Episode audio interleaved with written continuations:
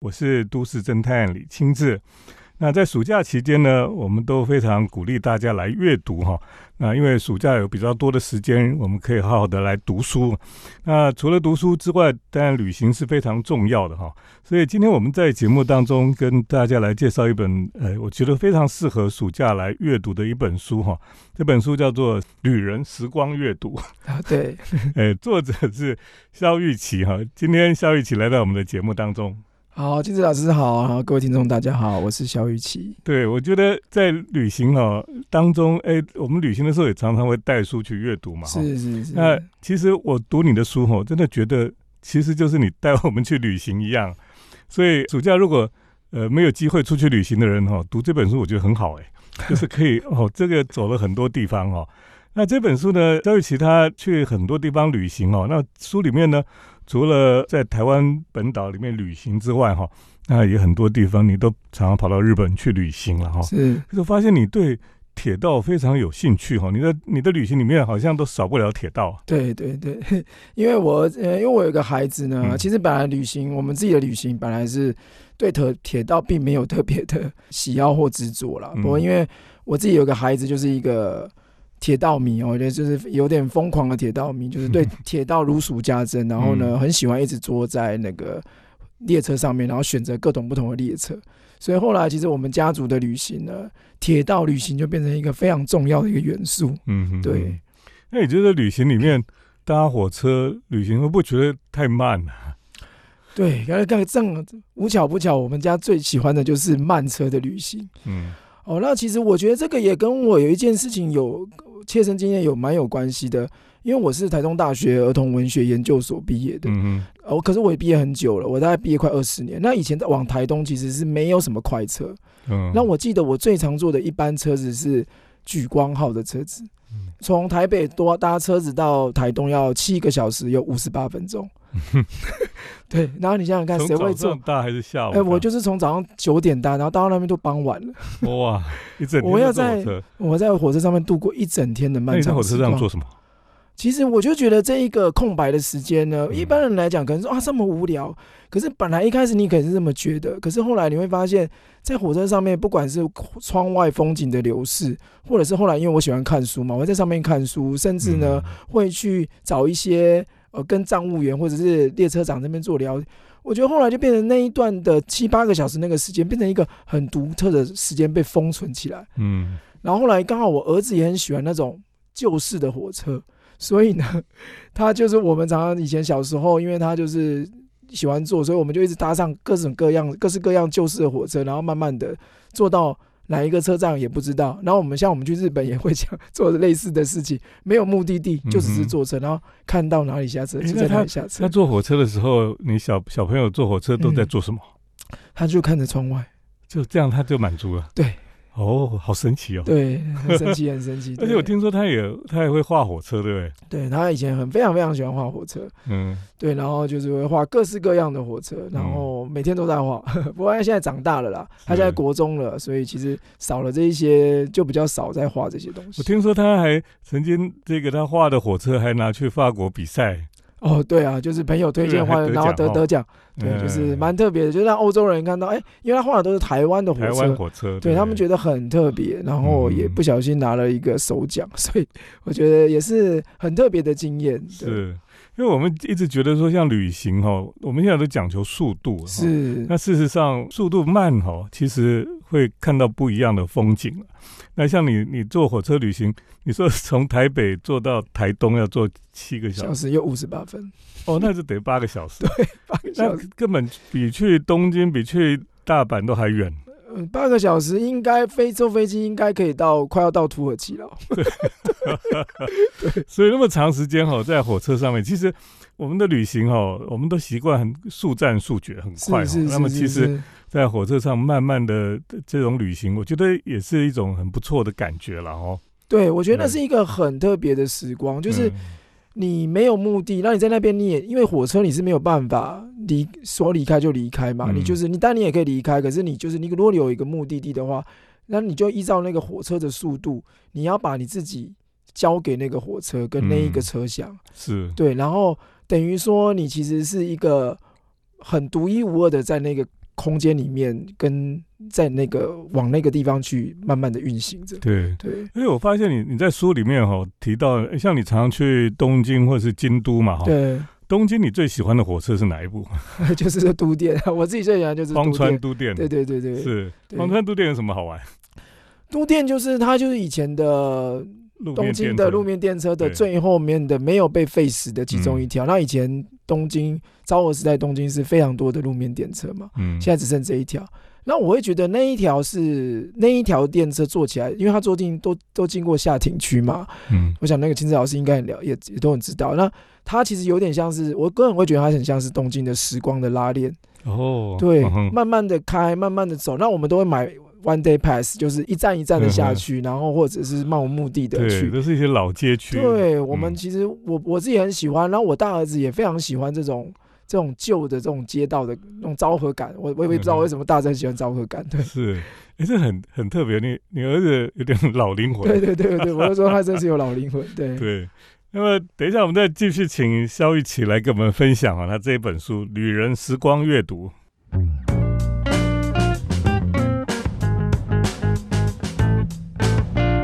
欢迎回到我们建筑新乐园节目，我是都市侦探李清志。我们今天特别来介绍这本书哈，是作家肖玉琪他所写的《旅人时光阅读》了哈。那么这本书当然讲很多都是他的旅行经验哈，可是是不是事实上在这本书里面，他的文章里面一直都会提到他很多读过的书了是哦，比如说你。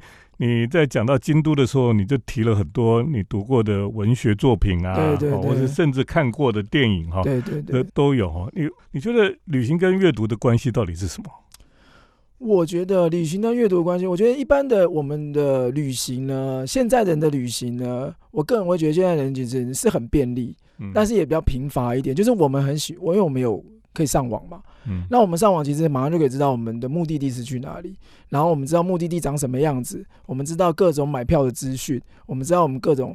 那我我会觉得说，其实这个东西就是少了蛮一些想象的。那我开始去旅行，因为是比较早一点，所以其实还没有那么便利。嗯。所以以前其实我们开始去旅行的时候，真的是从看到书上面的一些东西找，资料都要找书的，找书，或者是嗯。你因为看到书里面的一些，像我记得，像因为青志老师有讲到那个京都，我会想到那个川端康成的古都。嗯哼，我很早以前就看到川端康成的古都。了，嗯。然后其实我也蛮喜欢的。那时候其实我还没有真的去过京都，嗯。可是川端康成的古都，它是在形容在西镇跟在住在那个舟山的一对姐妹，她们其实是。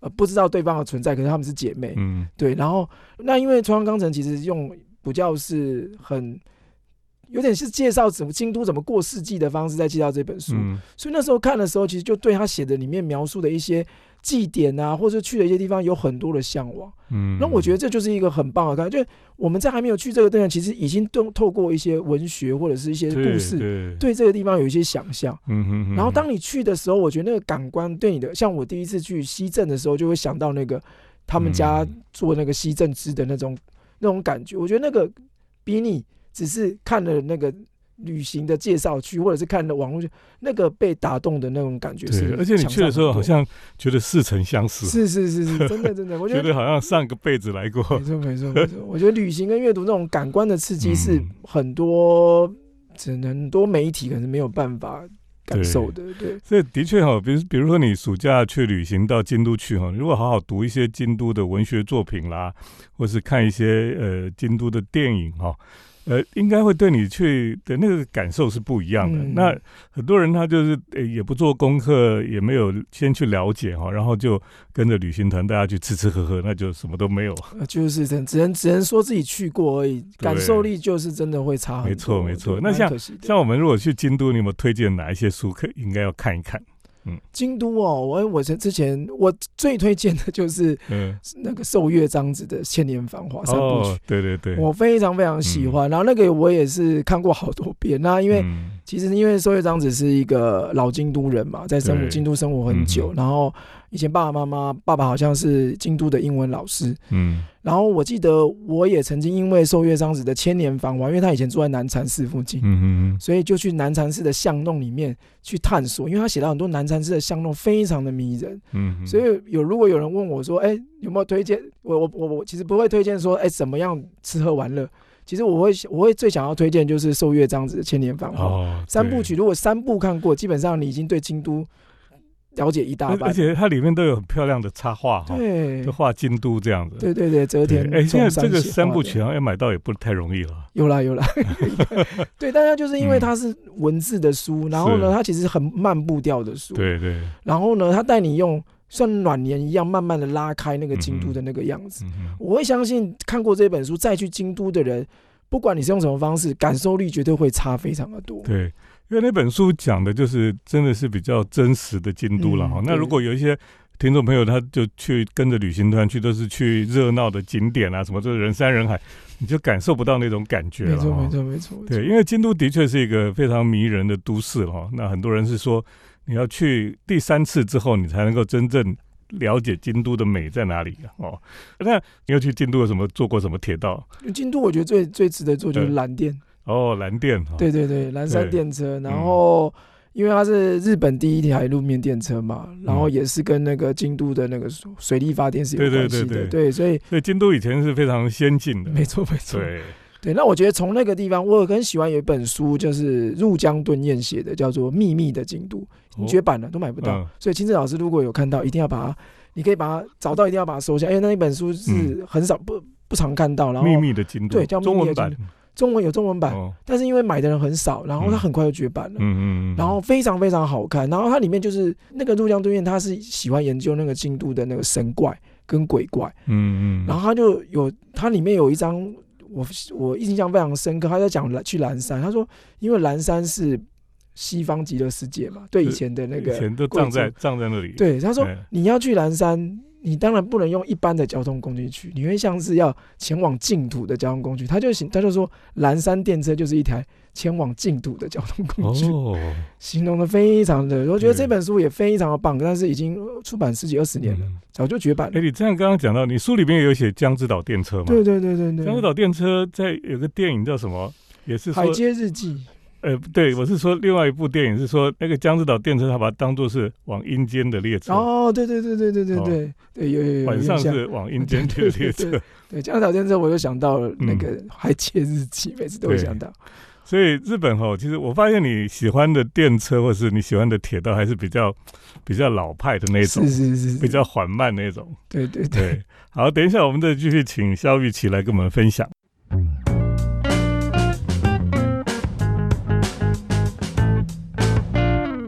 欢迎回到我们建筑新乐园节目，我是都市侦探李清志。我们今天特别邀请到作家肖玉琪哈来谈谈他的这本书。这本书是玉山社出版的《旅人时光阅读》了。那这本书真的很好看哦，在暑假哈特别适合带这本书来阅读哈。如果没有去旅行的人，就在家里读这个，就好像去旅行一样。而且呢，他每一每一篇文章里面哈，都会把这个可以阅读的书都会列出来哈。然后这个旅行散步的一些重要的点，那你都会把它先列出来，这样。是是是，对，这其实是很方便了哈。那呃，我觉得一边旅行一边阅读哈，那个就像你刚刚讲，就是那个感受会更加强嘛，嗯，对不对？那你你到东京去，你也会去逛老书店哦。会会去。我第一次去那个东京的时候，其实是就有点是为了神保町书店的旧书店旧，书店，就是嗯，不忘记在哪一个小说里面，其实有特别的提到了这一个嗯森保町的旧书店街，就是他那时候看的时候就是非常的向往的，因为它是全世界最大的古书店街嘛。嗯。然后我第一次去东京的时候，其实那时候我很喜欢一个作家叫做村上春树，嗯。所以那时候其实我就是挑了他小说里面的一些场景，特别去的这些场景，我觉得这也是那种读书跟旅行这种很特别、很很趣味的地对，我也做过这种事。对村上春树的旅行，对 对对，这嗯很有很妙，就是因为他喜欢用实真实的场景嘛。对，特别像早稻田啊，对对对对对对他以前住的地方等等的，没错没错没错。哎，这个蛮有趣的。哎，那你像像你去古书店，那你也会去咖啡店走一走？会会会，我很喜欢咖啡店。那我喜欢是，我比较喜欢是 Kissa 店，就是那种老吃茶店，吃茶店，对，就是像那个台湾有那个哈利，哈利哥很喜欢嘛，对，那有时候也会看他的书，看他去了哪里。嗯。然后后来因为就是喜欢自己乱找，因为我发现日本的 Kissa 店真的太多了，就是自己随便乱找，去那种很偏乡的地方都有。都有哈，对，然后很有很有意思，很有味道，很有味道。我觉得它是一个很特殊的那种在日本的文化。嗯嗯。对，然后就特别喜欢这种有味这种对，那你这种感觉你如。果带着小孩去吃茶店怎么办？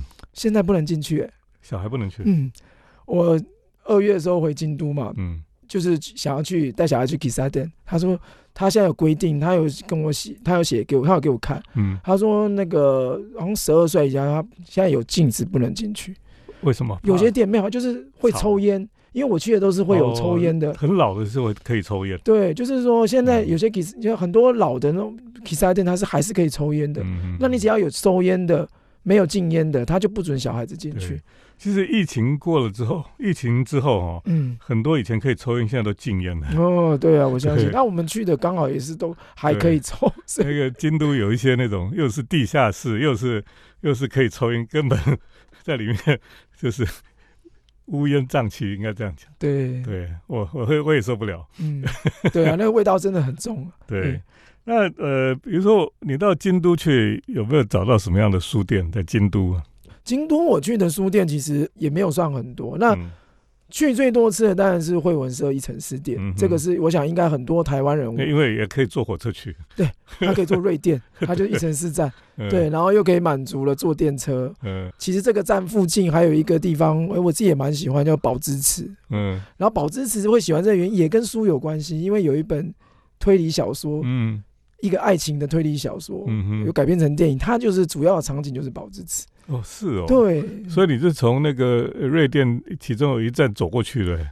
对，瑞典，然后就是宝芝池，它跟一城市站就一站了，嗯。然后一城市站就有惠文社嘛，一城市店，然后后来因为惠文社一城市店的那个店长，那个他出来又自己独立开了一间书店叫晨光社，我也很喜欢。哦，，在哪里？在那个荒荒神口附近哦，有一个地方叫荒荒是他神。自己又出来开一家。对他自己出来开一家，然后嗯因为惠文社一城四店就是绝部这一个店长的时候拿到最美的，就是他是选书很非常非常厉害的，他选书，他后来他就嗯自己出来，自己独立开了一间嗯叫晨，光社，然后他在的那个位置呢是京都的那种老宅很多的地方，非常的有味道。嗯然后就是在很多那种看起来很像很很老的房子里面，然后就有一间店，就是这个书店叫晨光社。你说那个名字叫什么？晨光社，哎，我老师我书上好像有写，哪个城？晨是诚实的晨，光是光芒的光，哦，对，晨光社非常非常的很，也是很棒的一间书店。好啊。对，对，其实我们我们喜欢读书的人哦，有时候去旅行还是喜欢去书店哈、哦，然后去咖啡店，喜欢坐火车。这这个是是老派吗？还是说，因为在这个比较讲求快速的社会里面哈，好像这个反而比较慢、比较的自在的方式哈，反而大家会觉得会蛮疗愈的。对，这种嗯像老师刚才提到这些，其实都是需要慢下来才能享受的。对，如果你匆匆的坐一个电车，匆匆的喝一杯咖啡，对胡乱翻了一下书，嗯你其实也不会感受到什么东西。对，而且我们旅行哈，如果真正可以慢下来的时候，你才可以真正觉得哦，在这个旅行里面就得到得到疗愈了哈。是是是，对，不然每次跑来跑去，然后最后回来还是很累。对对对。好，我们等一下继续请肖玉起来跟我们分享。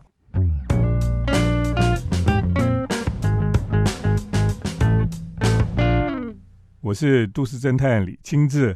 那我们今天在节目当中跟大家介绍这一本《旅人时光阅读》哈，啊，啊是作家肖玉琪他所撰写的一本新书哈，是玉山社所出版的。那我是非常推荐听众朋友在暑假哈这个假期当中呢，好好读书哈，读这本书真的是觉得很丰富。这个肖玉琪他在各个地方旅行哈，然后他读过的书啊，啊有他的阅读，还有他看到自己感受的哈，交错在一起了哈。你会觉得真的很丰富。然后你你读这这些文章哈，你去了不同的地方，你好像跟着肖玉琪去了很多不同的地方。可是呢，你还可以去买他书里面讲到的书哈 来读哈。我相信会有更多不同的感受了哈，所以非常推荐听众朋友来读这本《旅人时光阅读》。那我最后要问一下肖玉琪啊，因为你书里面其实你也谈到很多地方，像吃的东西了哈，是是是，呃，到京都啊，到什么地方去吃哈？那如果在台湾旅行，像这本书里面讲很多在台湾的旅行哈，如果宜兰以宜兰为例的话哈，你都有什么推荐，或是有什么特别的美食经验？是，就是 我这里面其实想写很多地方。我那时候我前几个礼拜去了基隆一个建书店分享这个书。然后我就说，我就跟那些，我就跟基那边今天那天来了蛮多基隆的朋友的。我说，其实我也非常，因为我也很喜欢基隆，我也对基隆非常喜欢，不管是食物啊，或者是很多历史啊、街道。我说，我这里面就很遗憾没有把基隆写进去，因为我写了宜兰，就是我宜兰写进去之后，基隆就是我就写不完了。对。那我就想要推荐一下，因为宜兰呢，其实我我相信很多北部人都很喜欢宜兰。嗯。但是呢。宜兰 廉价都塞车，对，但是我觉得比较可惜，就是因为廉价，因为所有的人都是开车去的。哦，然后呢，你就会被塞到隧道里面。嗯，当然宜兰有很多很美丽的地方，那我觉得比较可惜的就是说，哎，那你如果试着坐火车，其实比较慢，坐火车从台北到宜兰，如果你是坐区间车，嗯，就是一站一站一站停的话。其实要花大概两个小时，嗯嗯，其实很慢。那我其实我个人会很推荐用这样子的方式去。那我这里面有写到，其实就是宜兰市。那宜兰市刚好宜兰火车站，它其实前面它有一个地方叫旧城区，它就是最古老宜兰的地方。那我觉得那边保留了很多非常迷人的宜兰的小吃。嗯哦，那像是我觉得最推荐就是宜兰的干面。哦，因为宜兰的干面真的非常非常厉害，嗯啊，那他因为是移民的关系，所以呢，我是其实，在书上我特别写到，其实那个宜兰的干面，它的做法就是跟其他这个在在地都不太一样，嗯，那因为它老店很多，然后就是可以自己搜寻一下，或者是自己看看哪一个顺眼去也都可以，因为他们的做法都很类似，它就是我们都会点那个宜兰的那个麻酱面，它的麻酱面是很水的，很水，对，它的面在上面，然后。下面就是一一整滩的麻酱水，嗯，你要把它翻起来这样子吃，因为它的面的味道很好，它味道面本身的香气很好，嗯，然后混着那个麻酱。说我有一个朋友，他很喜欢宜兰面，然后后来我们有讨论，就是他有讲过一句话，我觉得印象很深刻。他说我们在台湾啊，如果去很多地方吃面，你常常都会要切个欧北车啊，或者是切个卤味啊，你才会觉得配个面。就好像饱足感比较好，比较够。可是我们去宜兰好像都不用，就只要吃面，只要吃一碗面跟一碗馄饨汤。哦，宜兰馄饨汤也非常的好，嗯，因为它有它有一些它特殊的做法。只要这样子组合，你就觉得那一餐已经非常完美了。哇，对，对，他就有一个说法，我就很同意他这个讲法。对，在其他地方这样可能都要点东点西，可是，在宜兰一碗面一碗汤就已经足够了。哦，对，这很神奇耶！你这样讲起来哈。对，那可是要要怎么样可以去找到这些？还是每个地方都很好吃？它其实好吃的店蛮多的。我在书上有写到一两一两间，好像比较有名的就是那个八胶米。八胶米，对，比较有名的就是名店了，它是名店了，它不一定最好吃，它比较有故事。就是它他们其实宜兰的面食是传承下，他们是有一间面，好像叫做大猫扁食馆，在七十年前成立的时候，然后后来就收了很多徒弟，嗯，然后徒弟就开枝散叶在宜兰。开了很多不同的面店，就是也都是做这种干面的。嗯嗯。然后其中有一个很天分很高的，就是博高米，就是大面张。哦。他叫大面张。是。然后他为什么叫博高米？是因为他手艺很好，就是他师傅传承下来，他手艺最好。嗯。可是因为他太博高了，他就把赚的钱全部都拿去博高，所以他的面摊前面永远都有人在排队，可是店是关着，因为要等他，不知道什么时候才会开，所以叫做博高米。嗯。现在还在，现在还在，不过他已经。因为已经不是他做了，已经是后面的人做了。是对，那这里面有提到了两三间，我觉得依然还不错。然后像是猫耳朵，嗯，之前那个像我那个有一个也是很喜欢吃台湾小吃的那个哈利哥，他很喜欢这个姓利号的哈猫耳朵，嗯，他就是水晶饺，哦哦，也非常非常好。那他全部都在旧城区，是旧城区有好多很精彩的宜兰的旧城区，就宜兰旧城区，对。对，所以怪不得大家都很想去宜兰玩了哈。除了风景不错以外，哈，就是好吃的东西也很多了。那大家来读这个呃肖玉琪这本《旅人时光阅读》哈啊，里面也有很多他的美食经验哈。是那其实这本书里面除了美食之外，还有阅读哈，还有铁道哈，然后还有这个呃京都、东京的书店啊等等的，非常丰富的一本书了哈。所以呃也在这里非常推荐听众朋友来读这本，呃特别是在暑假期间哈，读这本《旅人时光阅读》。当你阅读的时候呢，你就好像跟着肖玉琪一样哈，到这个不同的地方去旅行了。今天很谢谢肖玉琪来到我们节目当中。嗯，谢谢金子老师，谢谢大家。希望大家可以带着这本书呢，有机会也可以探访。更棒的是可以探访这一些我们推荐或去过的地方，我觉得感受应该会更更好。对对，今天很谢谢听众朋友的收听。我们接下来呢是都市侦探的咖啡馆漫步单元。都市侦探的咖啡馆散步。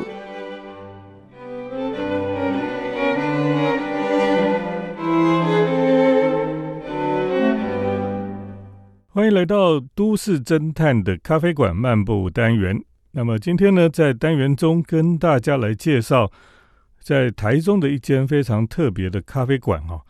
那最近到台中去做新书发表会。那么在台中呢，就顺便去看看一些新的咖啡店。那其中呢，我们去了一个地方哦，叫做台中的黎明新村呢。黎明新村呢，以前是省府公务员他们所住的地方哈。那像中心新村一样，为了要安排这些公务员住宿哈，所以就规划了一个新市镇一样。那那个整个社区的规划哈，是比较低密度的。开放空间也很大，真的是很像当年的中心新村。不过呢，黎明新村是离台中比较近的地方，那整个社区呢非常低密度，然后绿地的空间也很多。现在去看还是觉得是一个十分适合居住的一个社区了哈。可是，在这个大片的绿地球场前面有一排住家哈，有一间就哎不太一样，因为它跟其他的住家哈。不一样，就是它几乎把墙啊什么都敲掉了哈，那只剩下结构体而已哈，还有一些楼地板，所以造成了一种有点像废墟的风格哈。那这里就开了一家咖啡店，叫 Mountain Town Coffee Roaster 哈。Mountain Town 呢，他们其实好像有在别的地方有开过店了。那么这一家店哦，在黎明新村的店最特别，因为它的店哈是旧的。结构哈，然后再来再利用的。那虽然看起来哈，就是有点像废墟一样，因为它柱子啦、墙面呐，有的敲掉就露出那个红砖的墙砌的墙壁的样子出来。那么柱子呢，那个混凝土的柱子哈，还可以看到那个敲掉外面哈，只剩下那个混凝土柱子的那个痕迹都还在。可是呢，你如果进去里面哈，这一家咖啡店呢，你就会发现它其实里面哈。并不是我们想象中那种非常颓废、肮脏的那种废墟风格了哈。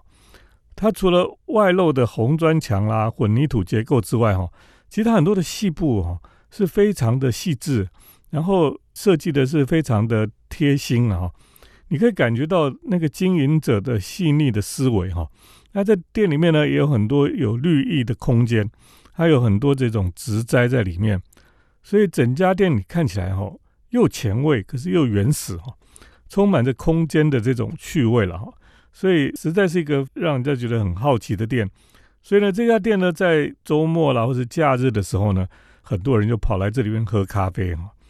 那我觉得到这种地方喝咖啡也是还蛮有意思的，因为呢，这是类似中心新村一样的一种过去省府公务员所住的这种社区了哈。可是是已经。过去了，所以有点怀旧的感觉。可是呢，整个社区又是安安静静的哈，非常的舒服的一个社区。然后呢，开一家这样的咖啡店，的确是非常的吸引人。那么，当然这个咖啡店里面呢，也有一些规矩了哈。如果听众朋友自己去哈，你就可以感受得到了哈。呃，在这里呢，他们也用了很多老件哈，像这种门板啊等等的，都是旧的木头哦，去重新打磨。然后把它装上去的，所以感受上哈，就是我讲的，它有点前卫，可是又有点原始了哈，就是那个材质上是基本上是比较原始的状态。这样子的咖啡店呢，存在于黎明新村了哈。啊，我觉得是台中非常特别的一家咖啡店哈，在这里就介绍给听众朋友。